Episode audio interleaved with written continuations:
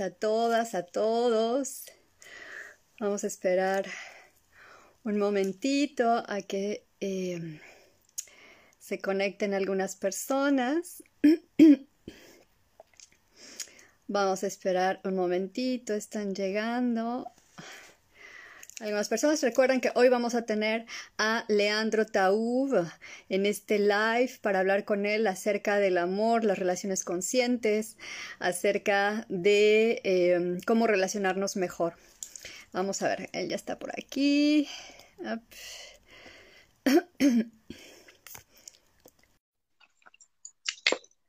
Listo, a ver si lo vemos. Es que se escucha bien. Hola, Leandro. Buenas tardes por allá. Hola, Elizabeth. Buenas tardes, buenas noches por ahí, ¿no? Buenas noches acá, sí. Buenas noches. Qué alegría estar aquí con vos. Gracias, qué alegría también. Muchas gracias por haber aceptado esta invitación, por haber accedido a hablar con, con el público de Mujer Salvaje Diosa Lunar. Y y bueno, pues eh, hoy el tema es, ya sabes, es uno de tus temas. Yo sé que, que tienes como muchos temas, que eres experto en muchísimas cosas y te admiro muchísimo por eso. Eh, pero hoy vamos a hablar sobre el amor, las relaciones, todo un tema, todo un tema, ¿verdad? Antes que nada, para la gente que, bueno, que igual puede ser raro, pero la gente que todavía a lo mejor no te conoce, quiero presentarte rápidamente que eres actor, eres autor, escritor, conferencista, eh, eh, eres argentino, ¿no? Eh, yo, la verdad, yo te conocí en la, en la película Poesía sin fin de Alejandro Jodorowsky, ahí actuaste el personaje, su mejor amigo en la juventud, que era Enrique Lin, un poeta, ¿no? Y, y, bueno, es maravillosa esa, esa película y tu papel es genial, la manera en la que lo interpretaste es magnífico. Entonces, pues has escrito muchos libros, ¿no? Para hacernos avanzar a, yo digo, en conciencia sobre diversos temas. Y, bueno, eh, tú, yo siento yo que, que eres como una de las personas que dice como las verdades, como catedrales. que, son verdades gigantescas, pero de una manera muy amorosa. Entonces, eh, por eso también soy, soy fan tuya. y, y, bueno, eh, hoy con el tema del amor has escrito varios, bueno, tienes varios audiolibros en relación al tema, ¿no? ¿Qué es el amor? ¿Qué es la intimidad? ¿Es un enamoramiento ciego? el problema del ego en la relación de pareja, el fin del noviazgo, el inicio del compromiso, cómo saber si es mi pareja. O sea, eh, preguntas este, que nos hacemos todos algún día. Así que, em, pues, empezar como que nos dijeras para ti, ¿qué nos puedes decir qué es el amor? O sea, porque puede ser tan básico, pero la verdad es que no, sabemos, no sabemos qué es. Eh, antes de responderlo, Elizabeth, muchísimas gracias por recibirme, gracias por la, la, la maravillosa presentación que me hiciste. Me siento honrado, te agradezco de todo corazón y, estoy contento de estar acá con vos en esta transmisión. Muchas eh, gracias. Ahora bien, ¿qué es el amor? Qué buena pregunta. El, el amor, antes de responderlo, tengo que decir que es algo que todas las almas desean, que todos quieren, eh, que muchos escriben al respecto, que muchos hablan al respecto, que muchos eh, teorizan al respecto, y sin embargo muy pocos se animan a verlo de frente porque en lo profundo temen eh, darse cuenta o reconocer que quizás nunca lo tuvieron. Y es muy importante, si queremos en algún momento de nuestra vida construir una relación y realmente construir una relación con amor, es importante y es necesario aprender qué es el amor, aprender cómo funciona el amor, aprender qué es lo que hace que el amor crezca, qué es lo que hace que el amor disminuya, qué es lo, lo que hace que el amor exista en una relación. El amor no es lo mismo que enamoramiento. Lo primero que tengo que decirles, el enamoramiento no tiene nada que ver con el amor. El enamoramiento tiene que ver con algo físico, con algo químico, con algo emocional, con una situación donde no necesitas del otro. Yo me puedo enamorar de, alguien sin, sin nunca haber hablado con esa persona.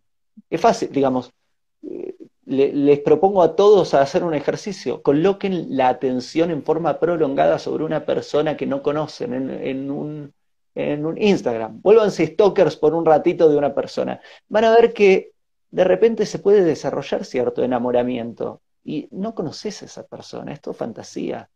El enamoramiento es, es algo muy egoísta, se trata de uno.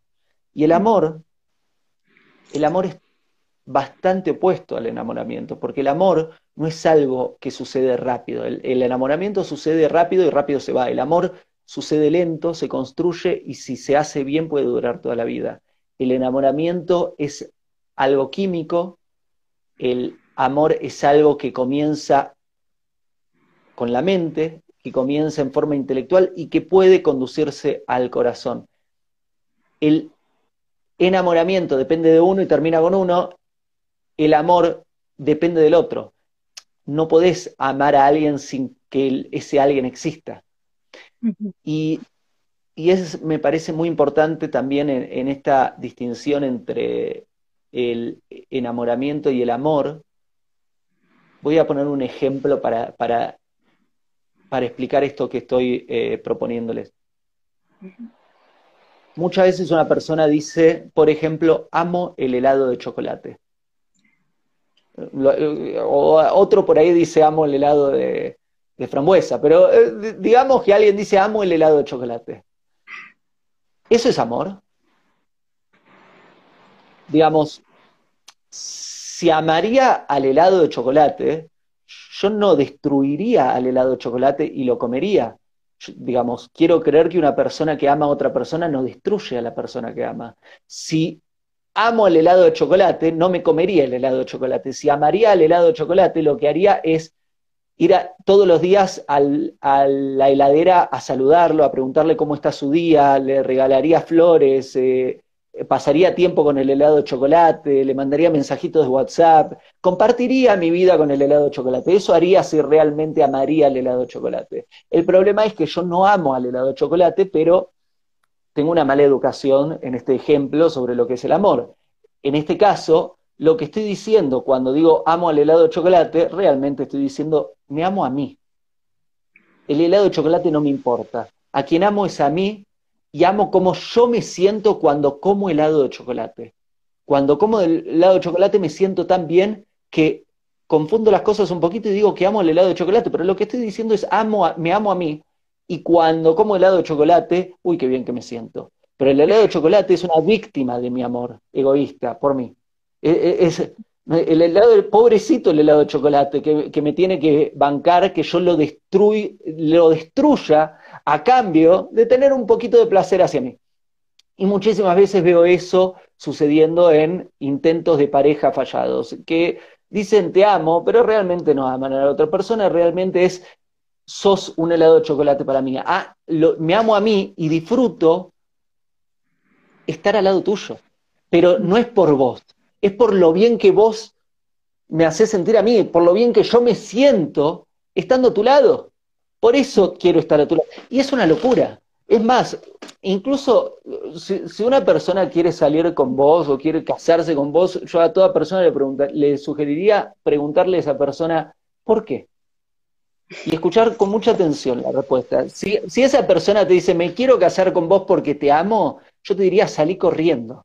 Pero huí a toda velocidad, porque si te dice, quiero estar con vos, quiero casarme porque te amo, te está diciendo, yo estoy al lado tuyo por lo bien que yo me siento. Soy un egoísta y quiero estar con vos por lo bien que yo me siento. Y si yo no me siento bien hoy, voy a dejar de estar con vos. Y sabes qué? Yo no, no, me, no me gustaría construir una relación con una persona que está al lado mío solo por su beneficio egoísta. Claro. Y, ahora que estás diciendo eso, Leandro, eh, pienso que el 80% de las relaciones o de las parejas están fundadas en esto que acabas de decir. Entonces ahí vemos que, es un desastre, es un, es un fracaso total. Elizabeth, es un muy buen punto. Las estadísticas existen. Las estadísticas exactamente en este momento en el mundo, el mundo tiene un 52% de tasa de divorcio. Eh, hay lugares, por ejemplo, yo me la paso en California, en Estados Unidos. En California la tasa de divorcio está alrededor de 75%. Estamos hablando de que, significa que le acertaste bastante cerca, dijiste 80. Eh, estamos diciendo, si, si, el matrimonio representa, si consideramos el matrimonio no desde el lado burocrático, desde el lado sagrado de dos personas comprometiéndose y diciendo vamos a hacerlo, vamos a unirnos, vamos a formar la, la vida juntos. Si hoy el mundo, en términos generales, de cada dos matrimonios uno fracasa y en lugares de cada cuatro, tres fracasan, obviamente que se están haciendo las cosas mal desde, desde el principio hasta el fin. Eh, y que no, no se están sosteniendo desde, desde el lugar que se tienen que sostener. Eh, ahora bien, este porcentaje es en términos agregados, en términos eh, del mundo en general o de, estados en general cuando vas a distintos grupos o religiosos o, pequeñas culturas, te, encontrás con porcentajes muy distintos. Por ejemplo, yo, soy judío y pertenezco, digamos, pertenezco a una pequeña nación, somos 14 millones de personas en el mundo, muy poquito. Y realmente eh, otros dicen que son 12, somos muy, muy poquitos eh, en el mundo. Y en el, en el mundo ortodoxo del, cual pertenezco en gran parte, la tasa de divorcio está en 1.4%. Ahí estamos hablando de cada 100 matrimonios, 98 terminan en divorcio, 98, algo. Eh, ah, y no, digo esto para, porque no quiero hacer, digamos, no tengo ningún tipo de intención de hacer propaganda religiosa, no, no, no pasa por ahí. Esto lo estoy diciendo solo para legitimizar la información que estoy dando. La información que estoy dando viene de una nación, un pueblo, una cultura, una religión con 3.400 años de antigüedad que mantienen los matrimonios muy bien, en su mayoría. Siempre hay un mm. margen de error, ¿eh? hay en este caso hay un 1%, pero que en medio saben hacer las cosas eh, y saben construir un matrimonio entender cómo funciona la intimidad del matrimonio, la distancia, la cercanía, la dinámica dentro del hogar, eh, cómo tiene que ser el comportamiento, cómo tiene que ser la comunicación, cómo tiene que ser el compromiso, qué cosas sí, qué cosas no, entender los límites adecuados y más. Eh, así que me, parece que, es interesante, es interesante, creo que para todos es muy interesante aprender eh, lo y, es interesante, o lo viejo en este caso, y es interesante aprender especialmente en áreas donde fallamos. Y, la relación de pareja obviamente es un, es un área con, muchas falencias hoy en el mundo. Hay gente que está diciendo, qué esperanzador estos números, no nos deja mucho, mucha esperanza, pero, pero hay algo que tú dices en tus audiolibros que me encanta, que es que no nos enseñan a amar desde, desde niños, o sea, que, que debería ser como algo que deberíamos de aprender desde que somos este, niñitos, ¿no? Niñitas. Eh, aprender a, relacionarse desde el amor eh, con otra persona, ¿no? Eh, tú, como, por ejemplo, ¿qué, qué recomendarías? ¿Cómo, ¿Cómo comenzar? Porque a, rehacer todo esto, todo este desastre en el que, que hemos heredado. El, amor está íntimamente vinculado a los actos de bondad. Bondad en, hebreo se dice gesed, está íntimamente eh, vinculado a, a, gesed, al acto de bondad. Eh, y es entendible que, de niños una persona eh, pequeña no le cueste hacer acto de bondad porque inicialmente nacemos como cachorros, somos naturalmente egoístas. Mm en la, forma más, más, más, más pequeña, el bebé no va a decir, ¿sabes qué? Espera eh, para darme de, darme de comer, mamá, primero ocupate de lo que tenga que hacer y yo te espero, tranquila. Vos haces lo que tenés que hacer o no, va a ir el bebé a papá y decirle, o yo te ayudo en esto. Es como que el bebé no, no puede pensar más allá de sí mismo, está, está todo en sus propias necesidades, el niño también generalmente. Y eh, realmente el amor empieza a existir en el momento en que la persona sale de sí misma y ve la existencia del otro, y el otro pasa a existir en su mundo y descubre lo que son hacer actos de bondad. Ah, el acto de bondad es hacer algo por alguien sin buscar un beneficio egoísta. No se trata de vos, se trata del otro, de qué haces para el otro. Eh, y el problema es que construyendo sociedades egoístas, educaciones egoístas y un mundo donde, digamos, una gran cantidad de personas sigue en, el mismo comportamiento del niño, todo para mí, y se trata de lo que yo, yo, yo, yo, yo, es muy difícil que una persona que ocupa toda su atención en el yo eh, tenga espacio para otra persona en su vida, tenga espacio para Gesed, para acto de bondad y por ende tenga espacio para construir amor en su vida. Y, justamente también tú hablas de que, de que sea, hay como una tendencia de pensar de que si, del amor propio, ¿no? De que si me doy mucho amor a mí misma o a mí mismo, eh, entonces ya voy a poder amar al otro. Y entonces tú dices algo que me encantó, de que te encuentras gente que se ama mucho, pero que está sola, ¿no? Que está sin pareja. Entonces, ahí, ¿cómo, cómo está funcionando ahí? Eh, creo, creo que, que me gusta un poquito derribar mitos el mito del amor a uno mismo es, es uno de los mitos más peligrosos que conozco en, estas generaciones, en las últimas tres generaciones. Y, y, y, esta idea de amor a nosotros mismos es tremendamente destructiva para las relaciones de pareja. Eh, no sé vos, Elizabeth, conozco a muchísimas personas Digamos, yo si voy a mi papá y a mi mamá, que están casados hace 45 años, y voy y les digo, eh, pa, mamá, ¿se aman a sí mismos? Me dice, ¿qué? ¿Qué? digo, papá, ¿te amabas a vos mismo? ¿De qué me hablas? Pará, estoy ocupado en, amar a tu madre y en, y, en, amarlos ustedes y en ocuparme de hacer una familia sana. ¿Cómo? ¿De qué amor a mí mismo me estás hablando? Y si, digamos, miro en las generaciones actuales, veo muchas personas que se aman muchísimo a sí mismas y son incapaces de construir una relación con otro ser humano real. Significa que evidentemente esta idea de amor a nosotros mismos es una forma muy amable de decir no me importa nadie más que yo y soy un egoísta. Eh, porque generalmente esa idea, eh, yo ya sé que viene muy mal esa persona, muy mal, y que se viene algo violento y grave en el momento que me manda un mensaje o dice un comentario que va más o menos así. Eh, me cansé de ocuparme del otro, me cansé de hacer cosas por el otro, ahora me voy a amar a mí misma o a mí mismo. Y yo sé que eso, básicamente el subtítulo es voy, dejo de pensar en el otro, ahora me ocupo en mí, voy a comportarme como un, uno más egoísta en el mundo, que voy a hacer cualquier barbaridad para satisfacer mis deseos egoístas. Es, eh, eh, no, no, no va por ahí. El, el, creo que se está confundiendo lo que es una sana autoestima. Mm. Es importante una sana autoestima, absolutamente es, una es importante una sana autoestima. Eh, una persona con una baja autoestima o una alta autoestima, una persona con una autoestima equivocada, por ahí se encuentra en situaciones donde otro ser humano le transgrede sus límites y sufre. Entonces, esa persona con una falla de autoestima, con malos límites, donde le transgredieron y donde sufrió, cree que la solución es me voy a amar a mí misma o a mí mismo. y está fallado.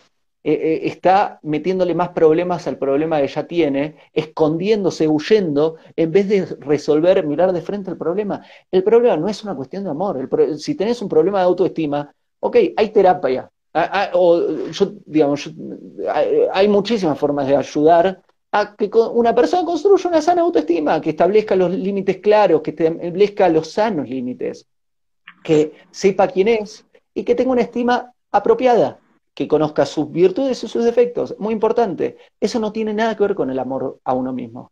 Eso, es, eso tiene que ver con una persona sana. Una persona sana, ¿sabe quién es? Una persona que, tiene un, hay un maremoto de, traumas y, de, de, conflictos internos, quizás tiene un problema de autoestima y por todos estos conflictos que le generen la vida a nivel laboral, a nivel eh, de relación con sus amistades, con su familia, con su pareja, todos los conflictos que está trayendo por su problema de autoestima, cree que es un problema de amor y no tiene nada que ver con el amor. Es, un depositario, digamos, ahí depositan, en el amor cabe todo, ¿no? De pronto es como el bote de basura, ¿no? un poco así, que, que, casi como que se puede poner todo la neurosis, la no echarle la culpa, etcétera, etcétera, y, y, no va por ahí, ¿no? Y entonces, por ejemplo, ¿cómo, cómo construir entonces eh, eh, una, una relación consciente? ¿Cómo, cómo, una vez sabiendo esto, cómo comenzar a, a construir algo real? Y lo, primero que sugiero antes de los actos es el estudio. Eh, si, si, quiero manejar bien un auto, tengo que aprender a manejar antes de subirme al auto y después tengo que hacer lo que es apropiado. Eh, la pregunta que me hiciste es una excelente pregunta, Elizabeth, que cubre varias áreas que les voy a poner los títulos para que, para que todos los que nos oigan eh, ahora y los que puedan oír luego en la repetición de, la grabación puedan, puedan revisar a ver si están, tienen estas áreas cubiertas. Antes de construir una relación, tendrías que tener una sana autoestima, ya que hablamos de autoestima, tendrías que saber qué querés de tu vida, quién sos, cuáles son tus objetivos, qué querés de tu relación, cuáles son tus valores fundamentales, qué es, cuáles son los cimientos de tu vida. Tendrías que eh, tener todo lo básico como persona, no, no, estar realizado, pero tener lo básico como persona antes de encontrarte con otro ser humano. Antes de encontrarte con otro ser humano, me parece muy importante saber y entrenarte muy bien en cómo comunicarte bien con el otro, cuál es el comportamiento apropiado, cómo se administran los espacios en forma apropiada. ¿Qué es la intimidad? ¿Cómo se logra la intimidad en la pareja? ¿Qué es el compromiso? ¿Cómo se logra el compromiso? ¿Cómo se tiene una buena convivencia? Tenés que tener muchas herramientas para tener una sana convivencia. Tenés que tener una maestría sobre el dominio de tu ego, porque no hay lugar para el ego en una relación de pareja. Vos pensás al punto tal de que en la Torah Dios dice que Dios, digamos, Dios está en todos lados, pero la verdad es que Dios está donde se le permite estar. ¿Qué quiere decir? Dios está en todos lados, pero el que no, lo, no le da bienvenida a Dios es difícil. Y en un momento en la Torah Dios dice, donde hay una persona arrogante, Dios no entra. Eh, donde hay una persona con un ego grande, Dios no tiene espacio en esa habitación.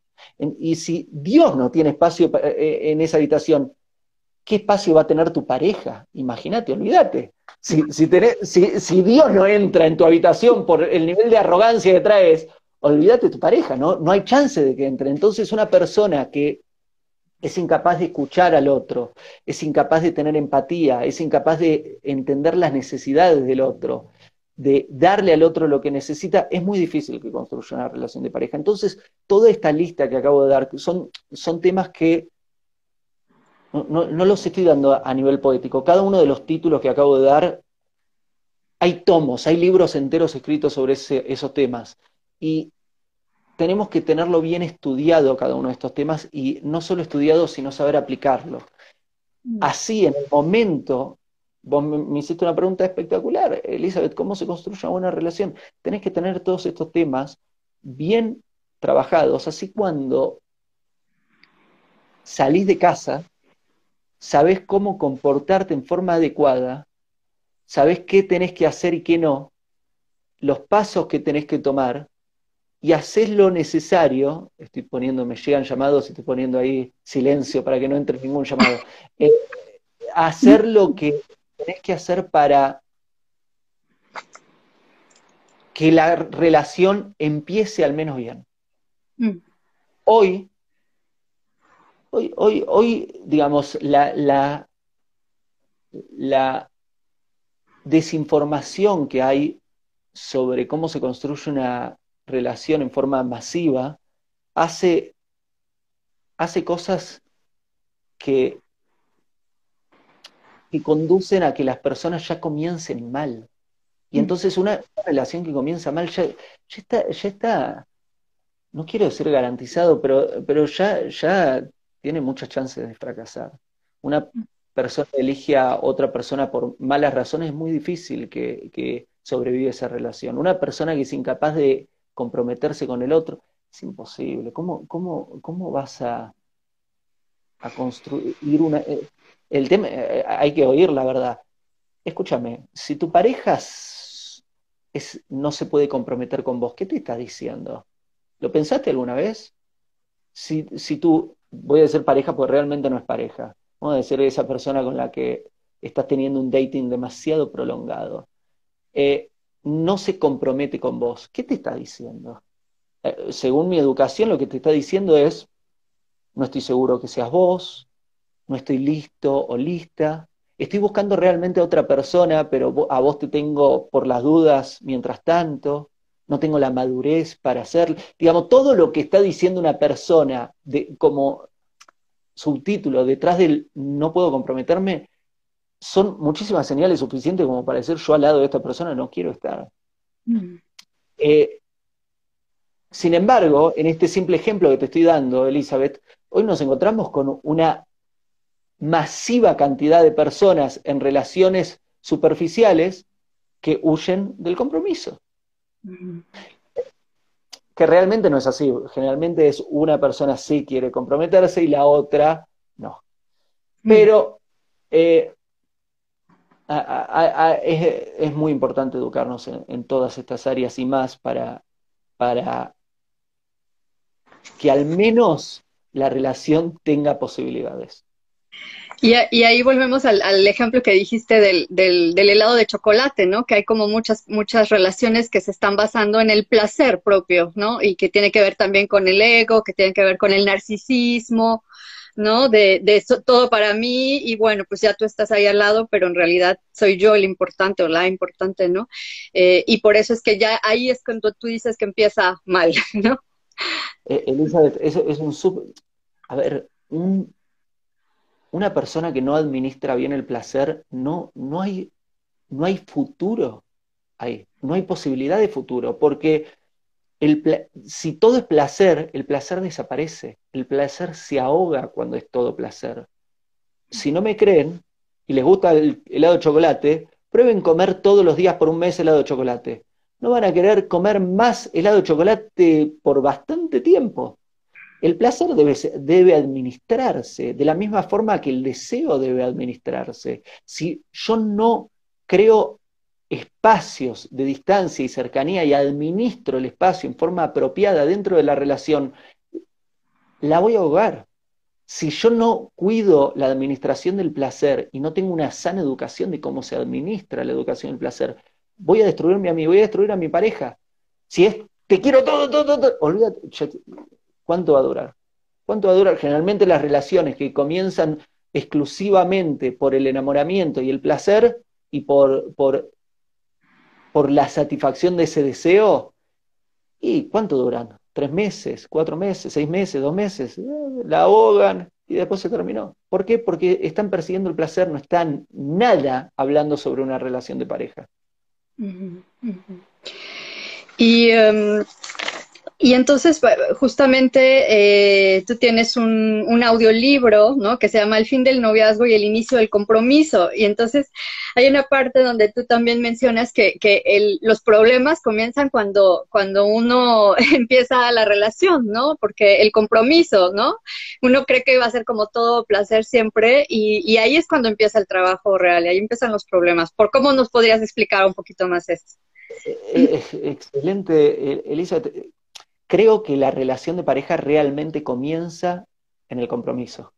Todo lo que hubo antes del compromiso no, lo puedo considerar relación de pareja por, por una cuestión de definición, que es que pareja se trata de dos personas uniéndose.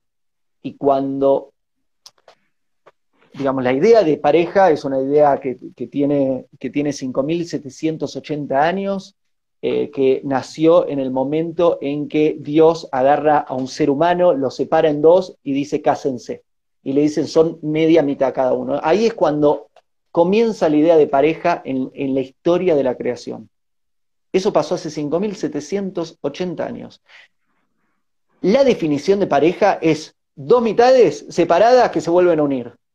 Entonces, para que se unan dos personas se necesitan los ingredientes necesarios para que se unan, por ejemplo, la intimidad. La intimidad que es un lugar, un espacio donde dos almas se unen. Para que suceda la intimidad, eh, voy a aclarar, la intimidad no es lo mismo que relación sexual, no tiene nada que ver. Digamos, por ahí físicamente o aparentemente se parece. En ambos casos, por ahí alguien que está afuera dice, eh, están guardados en un cuarto, entonces hay, pero no tiene nada que ver relación sexual con intimidad. Intimidad es el proceso a través del cual dos almas se unen. Para que suceda la intimidad, me tengo que dar completamente y me tengo que entregar completamente. Tiene que haber una, darme entero, completo. Y tiene que haber un, me entrego absolutamente. Pregunta, Elizabeth, ¿vos te podrías entregar completamente en alguien en quien no confías? No. Perfecto, entonces, pregunta, si esa persona no está comprometida con vos, ¿te podés entregar completamente? No, tampoco. Entonces, por definición, antes del compromiso no existe la pareja. Antes del compromiso, eh, eh, ustedes dicen, no, sí somos pareja. No, está todo bien. Le decís son pareja ahí en las redes sociales, somos novios. Pero eso no es pareja. Por definición no es pareja lo que son, son dos personas que se están acompañando, que tienen distintos tipos de relaciones, etcétera, pero no hay intimidad. Todavía no, aunque estén de novios hace 20 años, ¿eh? todavía no saben lo que es unirse completamente a su otra mitad. ¿Por qué? Porque para unirte se necesitan varias cosas, de entre las cuales una es una entrega total un darse total, completo. Y para que suceda esto tengo que confiar, pero mi vida puedo depender completamente de vos. Tengo que poder estar completamente entregado y darme completamente a vos. Y para que suceda eso, uno de los requisitos es el compromiso. Por eso ese, ese audiolibro se titula El fin del noviazgo y el inicio del compromiso. Eh, eh, eh, hay mucho sobre eso que, están preguntando, de hecho, dónde consiguen tus audiolibros, que tienes varios, un montón, ¿no? Sí, eh, para los que nos están oyendo, eh, con Elizabeth estamos tocando varios temas. Eh, recién tocamos en esta, en, esta breve charla, hemos tocado parte del audiolibro del fin del noviazgo, inicio del compromiso. Inicialmente tocamos el tema sobre qué es el amor, tocamos el tema sobre qué es la intimidad, que es otro, otro audiolibro, tocamos el tema de por qué fracasan las relaciones, que es otro de, los audiolibros. Hay, hay varios contenidos, cada uno, por más de que yo acá lo estoy resumiendo y tratándolo como bullet points, cada uno de estos temas es un libro entero, es un libro entero cada uno de estos temas. Eh, todos estos libros están los encuentran en Amazon, los encuentran en audible.com y también si van a mis biografías acá en Instagram, en Twitter, en Facebook, en YouTube, Leandro Tau, van a ver que aparecen las portadas de los audiolibros y aparecen los links, están por todos lados. Están en formato, esta nueva colección sale en formato audiolibro que me encanta porque me, me he convertido en un, en un gran no sé si se dice lector o escucha de audiolibros, es, es, lindo, miren, tengo los auriculares puestos, porque uno está, hace su actividad, estoy cocinando y escucho que mientras el, el, audiolibro salgo a correr y escucho el audiolibro, manejo el auto y mientras voy escuchando el audiolibro, y es, es una forma, hoy encuentro que es una forma muy eficiente de reactivar la lectura en todos, porque todos tenemos esos momentos donde ¿sabes qué? En vez de escuchar música por ese rato, o en vez de escuchar la radio por, eh, ese rato, podés escuchar a alguien leyéndote un libro. Y está bueno. Claro, y además están, están buenísimos, de verdad que yo así, yo así te he escuchado mientras lavo los trastes, mientras cocino, y, es maravilloso poder aprender tanto, en tan poco tiempo tienes ese don de, de poder decir, como digo, verdades como catedrales en dos minutos y te caen veintes y veintes y, y, y, nos ayudas a avanzar, ¿no? En, en, en diferentes temas. Entonces se los recomiendo muchísimo de verdad que, que, son, y además están muy accesibles, ¿no? Económicamente están muy al alcance de todos. Entonces, eh, Pues bueno, em, otra, otra cosa en relación a, todo esto que, bueno, te están dejando mensajitos, sos fantástico, eso es revolucionario, porque tus ideas son, ideas son revolucionarias. Tengo el, libro la, el libro La mente oculta y me encanta cómo escribís, ahora quiero escuchar esos audios. Sí. Y y bueno, ahora, por ejemplo, que también han cambiado el tipo de, relacionarse, la manera de relacionarse. Por ejemplo, ¿tú qué opinas también de, los sitios de Internet donde ahora uno puede conocer gente y, comenzar como una historia a partir de ahí? O sea, como que también han cambiado esos códigos de maneras de, establecer el primer contacto. Ya, ¿tú qué opinas como de cómo nos hemos ido adaptando con todo esto? Me parecen excelentes a ver, la idea, la idea que no me parece excelente, la idea que no, me, que no me entusiasma es la idea de esperar que accidentalmente, milagrosamente, eh, salga a la calle, esté caminando por la cuadra y me encuentre a mi otra mitad y, nos miremos y digamos, sos vos. Y ya está. Eh, sucedió en algunas películas, pero no estoy seguro que quiero esperar a ese milagro que suceda eh, de repente. A ver, la Torah nos dice, los milagros existen, nos muestra muchísimos milagros, pero también nos dice que no debemos depender de los milagros. ¿Qué quiere decir? No debemos estar pasivos esperando que el milagro suceda. Debemos hacer nuestra parte y el milagro llega, pero nosotros debemos ocuparnos de hacer nuestra parte. ¿Qué es hacer nuestra parte en términos de las relaciones? Por un lado está la preparación, vos como pareja no empezás el día que te comprometés con, tu pareja, sino que tu entrenamiento comienza muchos años antes, tendría que comenzar muchísimos años antes. Idealmente eh, el, niño tendría que empezar a educarse en, todo, en términos de comunicación, en todas las áreas que hablamos desde pequeño. Así el día que encuentra a su pareja sabe cómo hacer las cosas bien. Así que la educación tiene que empezar desde, desde ayer, y si no la empezaste ayer, empezala hoy. Esto va a todos. Si no lo empezaste ayer, hoy es un buen día para empezarlo. Eh, ahora bien, digamos que la persona se preparó, digamos que, ya está preparada o preparado dónde encuentro a mi pareja, puede ser en una aplicación online, puede ser en un chat, puede ser que alguien los presente, puede ser, el, formato no es el determinante, pero sí me parece que es apropiado tener claro qué es lo que estoy buscando y tener claro cómo lo voy a construir y cómo quiero que se construya. ¿Qué quiere decir? Por ejemplo, si estoy buscando una persona saludable, que, tiene, un, que tiene rutinas de vida saludables, y voy drogado, drogada a las 3 a.m. a buscar a esa persona en una disco, me parece que algo está fallando en esa persona, en, cómo, eh, viste, es como, no, sé si es en el lugar donde vas a encontrar a tu pareja. No tiene mucha eh, lógica. Claro. Ahora bien, un, sitio de dating, evidentemente las personas que están en el sitio de dating están buscando a la otra persona. Entonces, e, eso es un lugar apropiado. Ahora bien, ¿qué vas a hacer? ¿Y cómo estás eligiendo a la otra persona? Si el sitio de dating te hace elegir a la otra persona por una cuestión estética, yo ya te digo, está, no, está, no, está, no está tu atención donde tiene que estar. Si lo que hago es, a ver, eh, linda, lindo, linda, lindo, linda, no sé si va por ahí. ¿Sé por qué? Porque, porque tiene que ir algo más. Me parece bien que, te importe y, y, es importante que te guste la otra persona, pero, ok, digamos que linda, lindo y los dos coincidimos. Ok, lo primero que le llamó la atención es, tiene, tiene una mirada cautivante, digamos. Ok, va bien. ¿Qué vas a hacer después? ¿Vas a tener una conversación superficial? ¿Se van a apresurar en tener intimidad? Y ahí no van a construir nada bueno.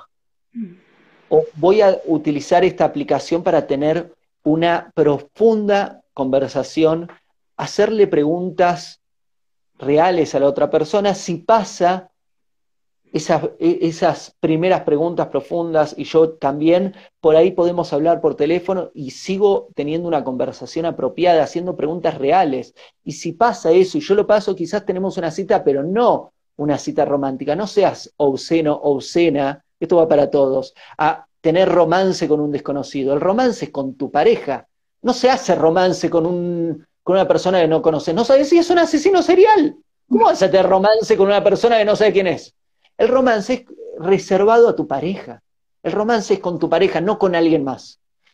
¿Y para qué es la cita? La cita voy a salir no a la luz de las velas, comiendo bombones en un restaurante, con las luces tenues que generen un poquito de ambiente de intimidad, donde me den un plato de comida aromatizado con desodorante de ambiente. No, no, seamos obscenos. Eh, la cita es, vamos a tomar un café a las 2 de la tarde, en un lugar público, donde no haya intimidad, donde no haya riesgo de nada. ¿Y sabes qué vamos a hacer en el café? Charlar. ¿De qué vamos a charlar? De lo que es importante.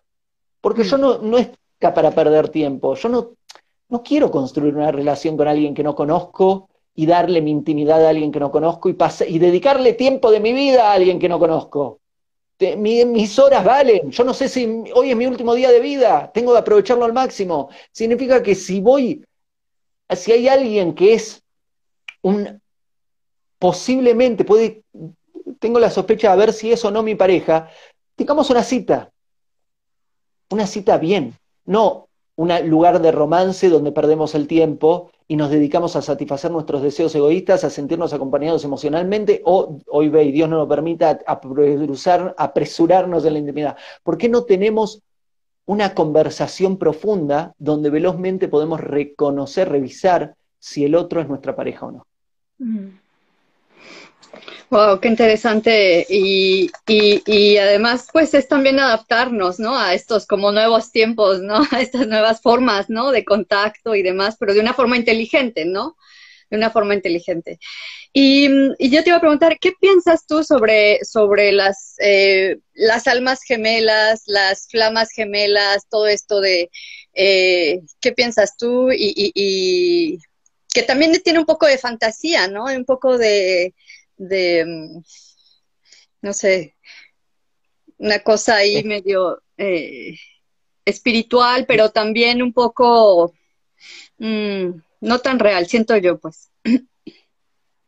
Eh, eh, el tema es que acá hay una batalla, está, la batalla, es la batalla de la vida, ¿no? La batalla entre la verdad y, los disfraces de, de la clipa, lo decimos en, hebreo, la clipa es un concepto eh, que, tiene que ver con, un, con, una cáscara, con un caparazón que, a veces eh, cubre al or, a la luz, a la verdad. Eh, la media mitad, nuestra alma, lo que se llama alma gemela, existe, es real. Ahora bien, hay una cantidad de clipá, hay una cantidad de caparazones alrededor que obviamente que conduce a que, a que ya esté eh, banalizado el concepto y, que muy pocas personas eh, no solo lo crean, sino eh, profundicen en ese tema. La idea de alma gemela, digamos, ¿de dónde viene? Viene de nuevo de Adán y Eva, viene de la creación hace 5.780 años, cuando Dios crea a todas las almas de la humanidad en una persona, en el primer ser humano, hombre y mujer era este ser humano, y, luego lo separa en dos, se crea a la mujer y se crea al hombre, y se separan las almas. Y la idea es que toda alma llega incompleta al mundo y que necesita su otra mitad para completarse y reconocer su verdadera identidad y encontrar su verdadera identidad que estando solos no podemos alcanzarlo. Estando solos podemos alcanzar muchas cosas en la vida, pero no podemos alcanzar nuestra verdadera identidad. Necesitamos a nuestra pareja para alcanzar quién realmente somos. Ahora bien, cuando vas al, cuando vas al detalle de cómo funciona esto, se vuelve, se vuelve se vuelve muy, muy especial porque, por ejemplo, nosotros no tenemos un alma. Y ahí, ahí hay un, ahí hay un, ahí, hay una actitud uh, como vanidosa de nuestra parte de creer que tenemos un alma cuando no. porque Dios creó una cantidad limitada de almas y en este momento hay más personas que almas en el mundo. Eh, lo que sucede es que las almas se fueron subdividiendo y nosotros lo que tenemos es una chispa de un alma. Y al tener una chispa de un alma, hay varias personas en el mundo con chispas de nuestra alma gemela. No solo hay una persona, hay varias. Ahora bien, esto que te acabo de contar, Elizabeth, no es algo que una persona tiene que tener presente. Porque si no, corre riesgo de la persona decir, ah, no, vos, bueno, voy con el otro, ah, no, vos, voy con el otro, ah, no, no va por ahí. Si encuentro a mi alma, eh, a mi otra mitad, tengo que hacer todo lo posible por hacer que la relación funcione y que dure toda la vida. Y no tengo que considerar la otra opción. Eh, obviamente Dios crea también el divorcio. Si realmente hay alguno de los motivos por los cuales divorciarse, está bien. No, eso no garantiza que te vas a quedar solo o sola. Podés, eh, podés encontrar a otra persona que tiene chispas de tu alma gemela. Pero, pero no es algo a tenerlo eh, como en el radar. No sugiero hacerlo. Okay. Están, están preguntando si encarnamos en grupo, en referencia a esto que estás diciendo. Eh, no, digamos sí no. digamos, sí hay una cuestión de que hay muchísimas almas eh, enlazadas y puede suceder de que vengan eh, varias almas enlazadas en mismos momentos del tiempo, pero no es, un, no es una condición necesaria, no quiere decir que todos nacemos al mismo tiempo y eh, también el tema del alma gemela es muy delicado porque, porque depende si es la primera vez que nace la persona o si reencarnó, si reencarnó, qué, qué sucede si reencarnaste, pero tu alma gemela no reencarnó. Entonces, eh, tiene, detalles muy interesantes cuando se lo analiza con profundidad. El tema, acá lo importante es entender que, que no vinimos solos al mundo y que es bueno educarnos para encontrar a nuestra pareja, nuestra otra mitad, y que se puede y se puede hacer las cosas bien. ¿Y de, qué otra manera educarnos? ¿De cómo educarnos? ¿Cómo comenzar esta, este trabajo, no? Es un trabajo de educación en el amor. Eh, hay, un, hay un mito, ¿no? Que es otro mito, que es el, el, idea, el de la idea de eh, es con la experiencia, no es el estudio, la experiencia, ¿no? Y es como, ahí hay algo, ahí hay algo peligroso, es como que eh, entonces eh, un pediatra no, digamos, un, o no sé, una persona que, que, hombre que no puede tener, digamos, hijos en su panza, no puede ayudar a una mujer embarazada porque no tenés experiencia en estar embarazada. Eh, hay, hay, cosas, hay cosas que se, se, ponen un poco locas en esa idea. El estudio, según mi educación y según la Torah, es a través del estudio escrito y, teórico y oral, digamos, tradición escrita. Creo. Formas de, eh, de transmitir el mensaje de la Torah escrita y en forma oral. Eh, ¿Cómo se estudia? Es primero eh, ¿Sigo acá? ¿O se me fue? no te escuchamos muy bien, como que se corta un poquito tu voz. A ver, voy a desconectarlo y conectarlo, perdón. ¿Mejor? ¿Sí? Ahí, sí, mejor, ajá. Super. Moví el, y, y, desconecté este cablecito. Eh, la educación desde el punto de vista de la Torah es eh, estudiando de la fuente correcta, porque si estudias de una fuente incorrecta, ¿qué quiere decir? El estudiar no alcanza, porque si tenés que revisar de quién estudias, porque si estás estudiando una fuente incorrecta, tomás malas ideas.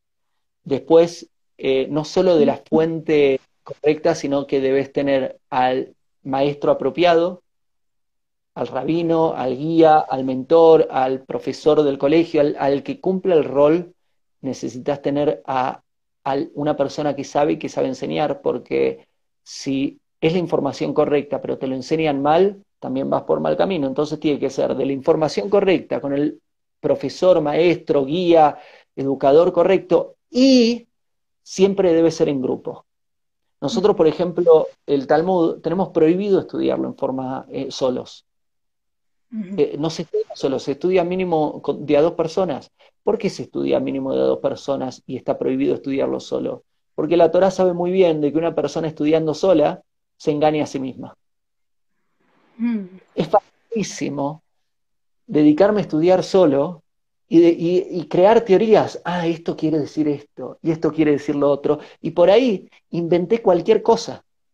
Eh, pero cualquier cosa. Y por ahí estoy utilizando esa información para justificar generalmente un comportamiento egoísta, una agenda, porque es lo que tiende a ser la naturaleza del ser humano, que es voy a dedicarme a lo que me conviene a mí. Entonces, mm.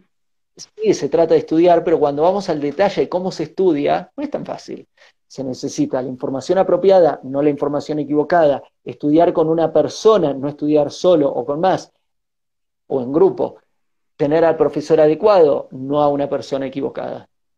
Si está todo esto a través de la forma escrita y a través de la forma oral, crecemos en el estudio. Y en, en la Mishnah, en un momento en la tradición oral, se hace la pregunta, ¿qué es más importante? ¿Estudiar o hacer? Y muchos dicen es hacer, obviamente, ¿por qué? Porque el estudio no deja de estar en la nave espacial y lo importante son los actos en el mundo. No, me importa, eh, uno lo sabe, que no se trata de lo que pensás, se trata de lo que haces. Si vos me decís, no, pienso bien, pero sos un ogro actuando, no sirve. Eh, mostrame los actos. Eh, pero la Torah muy bien te dice, es más importante el estudio. Mm. ¿Por qué es más importante el estudio? Porque cuando una persona realmente estudia bien, ese estudio obligatoriamente se conduce a los actos. ¿Qué quiere decir? Cuando una persona realmente estudia con todos estos requisitos que les compartí, cuando estudia bien, todo eso estudiado automáticamente se le aplica a su vida, se le aplica a su pensamiento, a sus palabras y a sus actos, y quiere decir que su comportamiento y sus actos pasan a refinarse, empieza a actuar mejor. Es, más coherente, ¿no? Es coherente pensar, sentir, hacer todo al mismo tiempo y no cada cosa por su lado, ¿no? Así es, así es, eh, así es. Hay gente que está eh, pues comentando, dicen que es difícil llevar todo esto a la práctica, es complicado encontrar a tu alma gemela, la mayoría se conforma. Eh, justo es esta plática la que buscaba, gracias, gracias, gracias, eh, etcétera. Bueno, hay gente que está, que está, sí, es difícil también esta parte de, de, mm, de, de no, del, del, encontrarla. A lo mejor tú te, ya te puedes sentir dispuesta, dispuesto, o lista, o listo, y, y, y no hay, no encuentras como esta persona en cuál, pues, trabajar estos mismos temas, ¿no? Elizabeth, es muy difícil, es cierto. Y, eso es buena señal. Si fuera fácil, es que eh, la persona está apuntando a otro lugar.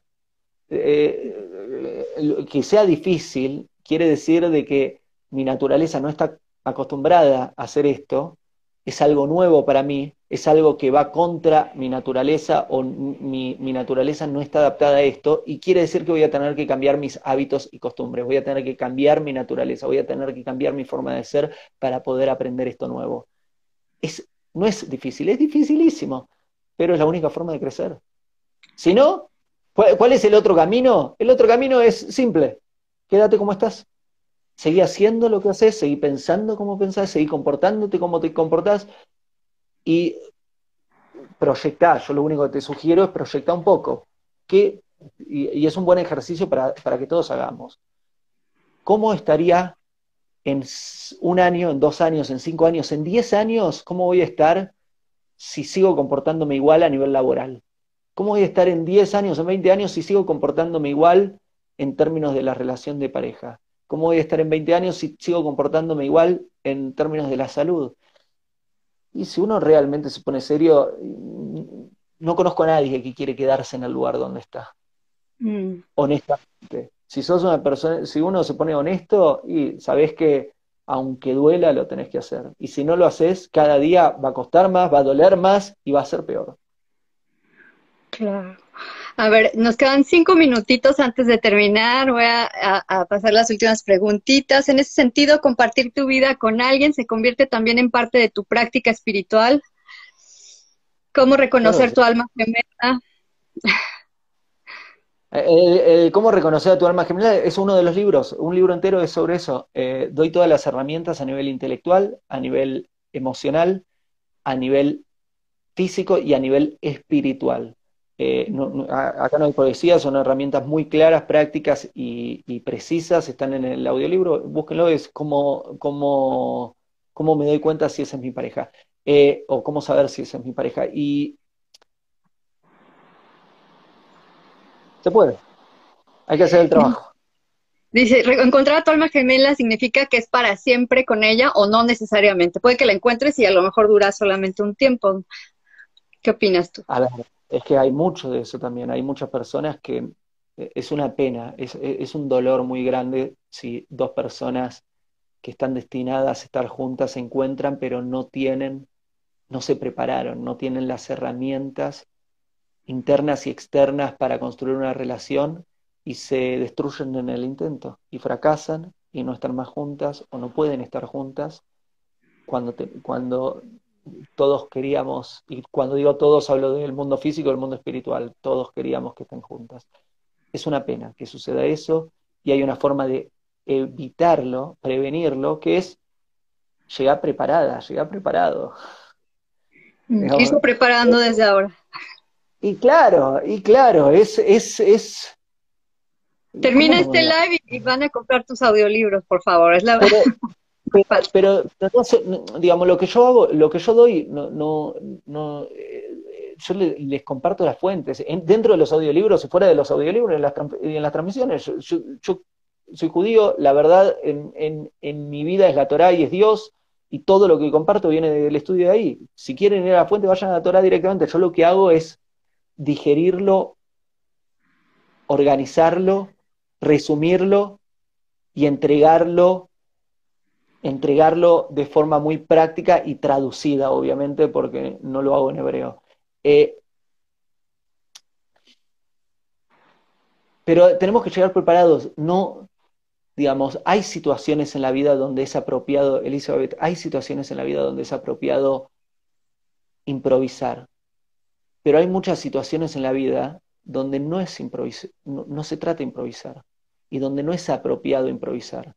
Si imagínate, imagínate que tenés, eh, te van a dar una cita con el rey, con una persona, con el presidente de tu país. Tenés la oportunidad de tener una charla de media hora con, con alguien muy grande. Y no sé si conviene ir improvisados a ese lugar. Yo por lo mm. menos yo lo que haría es ir muy preparado. A ver, otro ejemplo, en un momento de mi vida se me presentó la posibilidad de empezar a hacer eh, teatros para miles de personas. Y sería, sería inapropiado que yo diga, ¿sabes qué? Voy a ir y ver qué onda. ¿Cómo mm. voy a ir y ver qué onda? Yo tenía nervios, tenía expectativas. ¿Y qué es lo que, quise, que hice antes? Hey, me voy a parar solito en un, en un escenario, van a ver tarimas de personas así con los ojos y los oídos, más vale que llegue preparado acá. Entonces a estudiar, a prepararme, a, revisar bien, a, hacer la preparación. Luego siempre hay un espacio de la sorpresa, hay un em, espacio de, la improvisación, hay un espacio de la sor de ah, ¿qué será? Pero tengo que prepararme. Tengo que prepararme y prepararme muy bien. Te preguntan si conociste tú a tu alma gemela, a prepararnos todos. Eh, eh, te amo, Leandro. Tienes muchos fans por aquí. Eh, pues ya nos queda un minutito nada más. yo quería agradecerte de verdad este espacio. Ojalá que en algún momento se pueda repetir con algún otro tema de todos los que tú sabes. La gente te agradece. Muchísimas gracias. Y no sé si quieras terminar como, pues, no sé, con, con dos frasecitas con dos cositas que nos quieras regalar en relación a, la globalidad de este tema. Claro, lo primero es, eh, gracias Elizabeth, muchísimas gracias por invitarme a hacer esta transmisión con vos. Es un honor, es un placer. claro que sí, que se repita cuando gustes y, y, espero eh, que... Hago esta rápida pausa comercial para agradecerte por oír mi podcast y pedirte que si te gusta lo recomiendes. Si te gustaría adquirir alguno de mis libros, podés encontrarlos en su formato físico y digital en Amazon y en su formato audio en Audible. Gracias y que continúes disfrutando del contenido que tengo para vos.